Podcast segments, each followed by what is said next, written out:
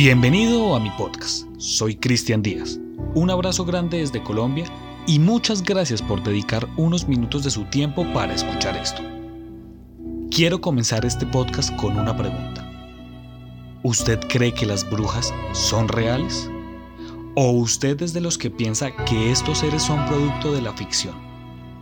Bueno, el día de hoy quiero que usted ajuste sus audífonos y se sumerja en esta historia de la vida real.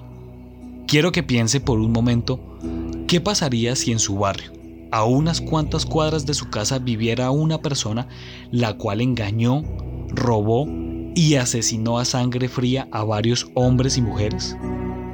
Imagínese usted salir a la tienda de su barrio a comprar los víveres para su familia y ver un letrero donde se brinde trabajos de magia negra.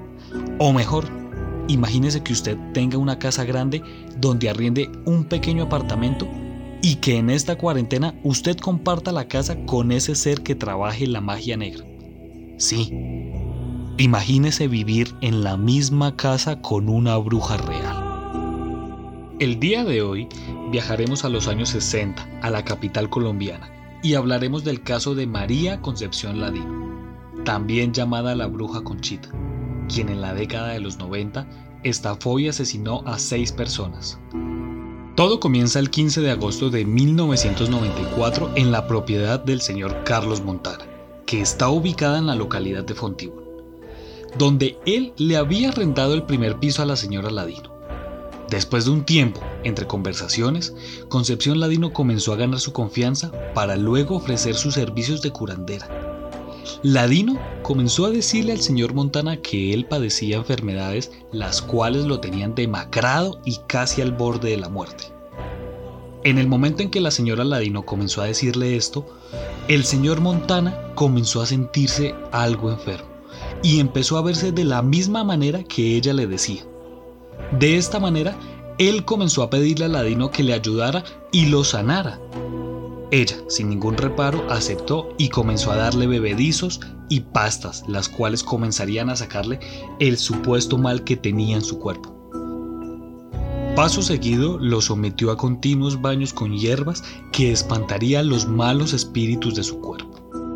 El 13 de octubre de ese mismo año, Concepción Ladino pidió al señor Montana que enviara a sus hijos fuera de la casa para realizarle un conjuro lo suficientemente fuerte para curar sus males. A las 6 de la tarde su esposa llegó a la casa.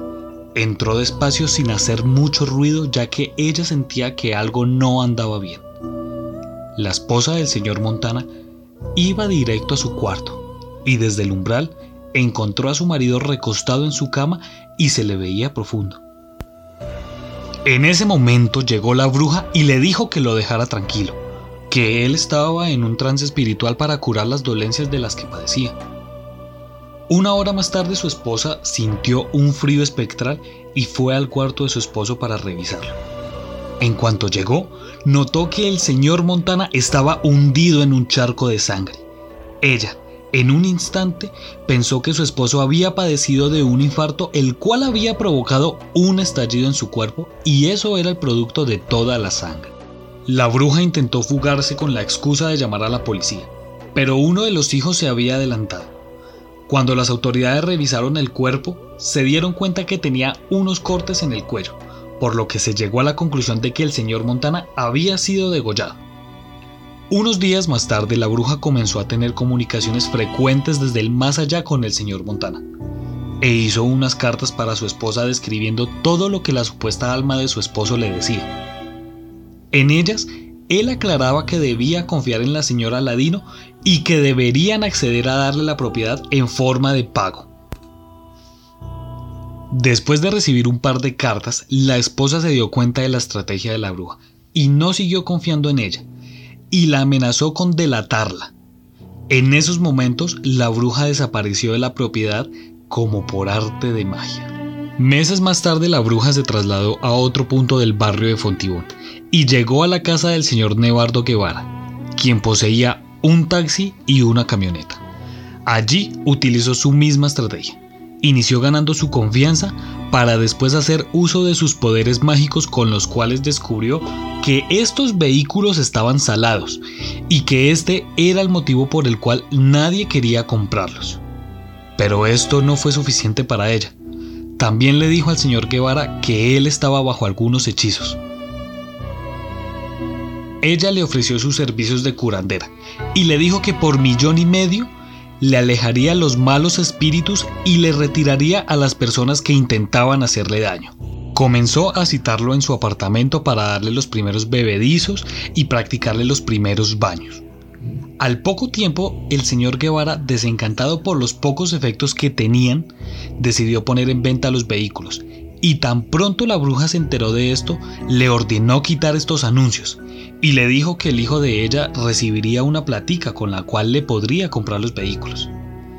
Guevara le entregó el taxi con la promesa de darle el dinero lo antes posible.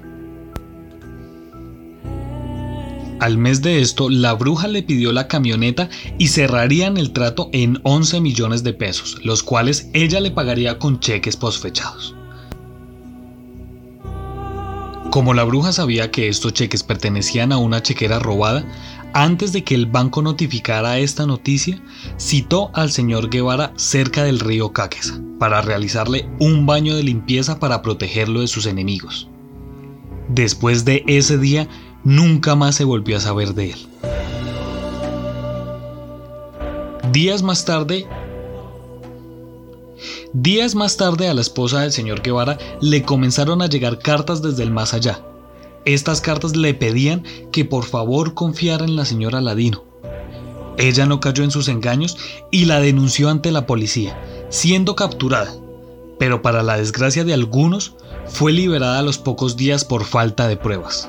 Ahora nos trasladamos a 1996, a la ciudad de Bucaramanga, donde conoció a su siguiente víctima, Heidi Forero, una mujer de avanzada edad que quería alejar a las malas energías de su joyería.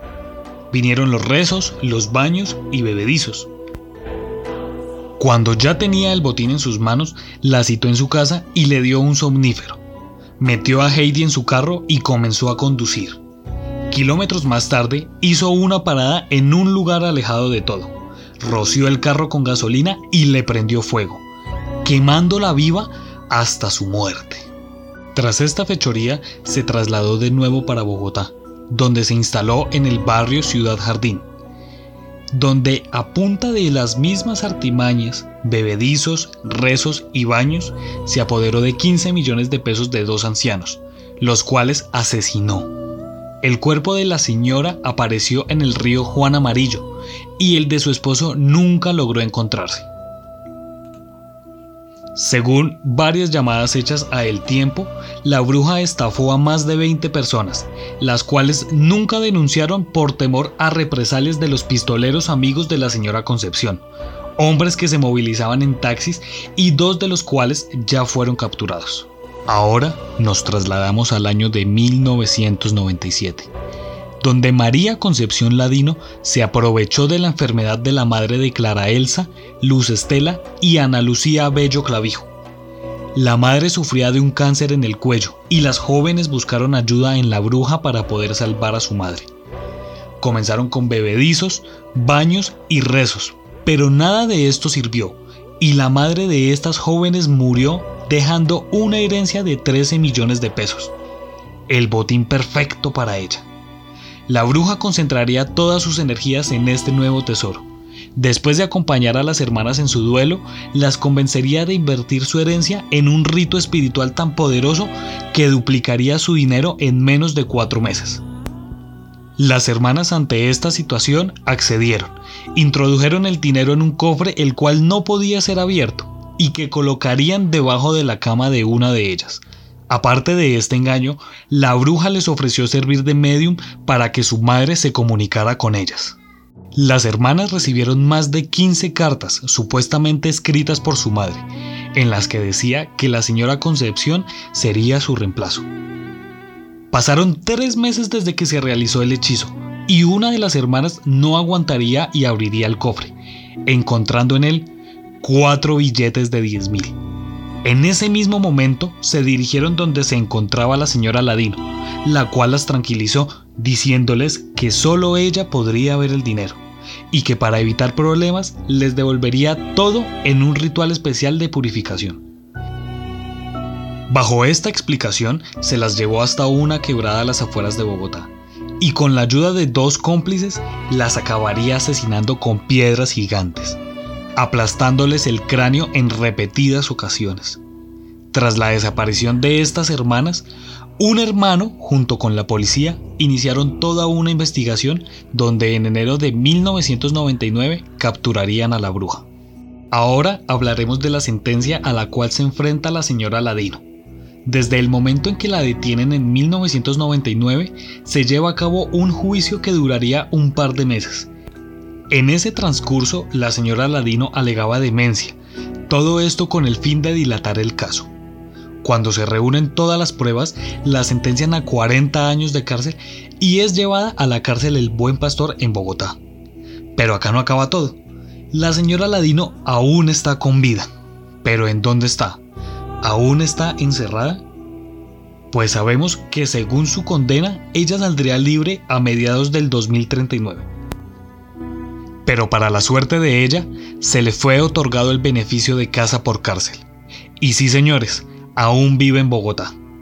Así que usted que está escuchando este podcast y vive, trabaja o estudia por el barrio Chapinero, déjeme decirle que pueda que se encuentre con la señora Ladino.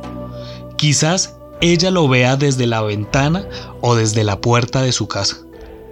O quizás aún esté ejerciendo sus servicios de curandera. Así que tenga cuidado a qué señora saluda. O si usted necesita servicios de curanderos, asegúrese que la persona que lo va a atender no sea la señora Ladino, porque usted puede ser la siguiente víctima de la bruja Conchita. Si usted quiere tener más información acerca de este caso, sígame en mis redes sociales y ahí encontrará más información. Me pueden seguir en Twitter e Instagram como arroba cristian-art4 y déjeme su comentario. Muchas gracias por pasar por mi podcast. Soy Cristian Díaz y nos encontraremos en otro caso misterioso de la Colombia Paranormal.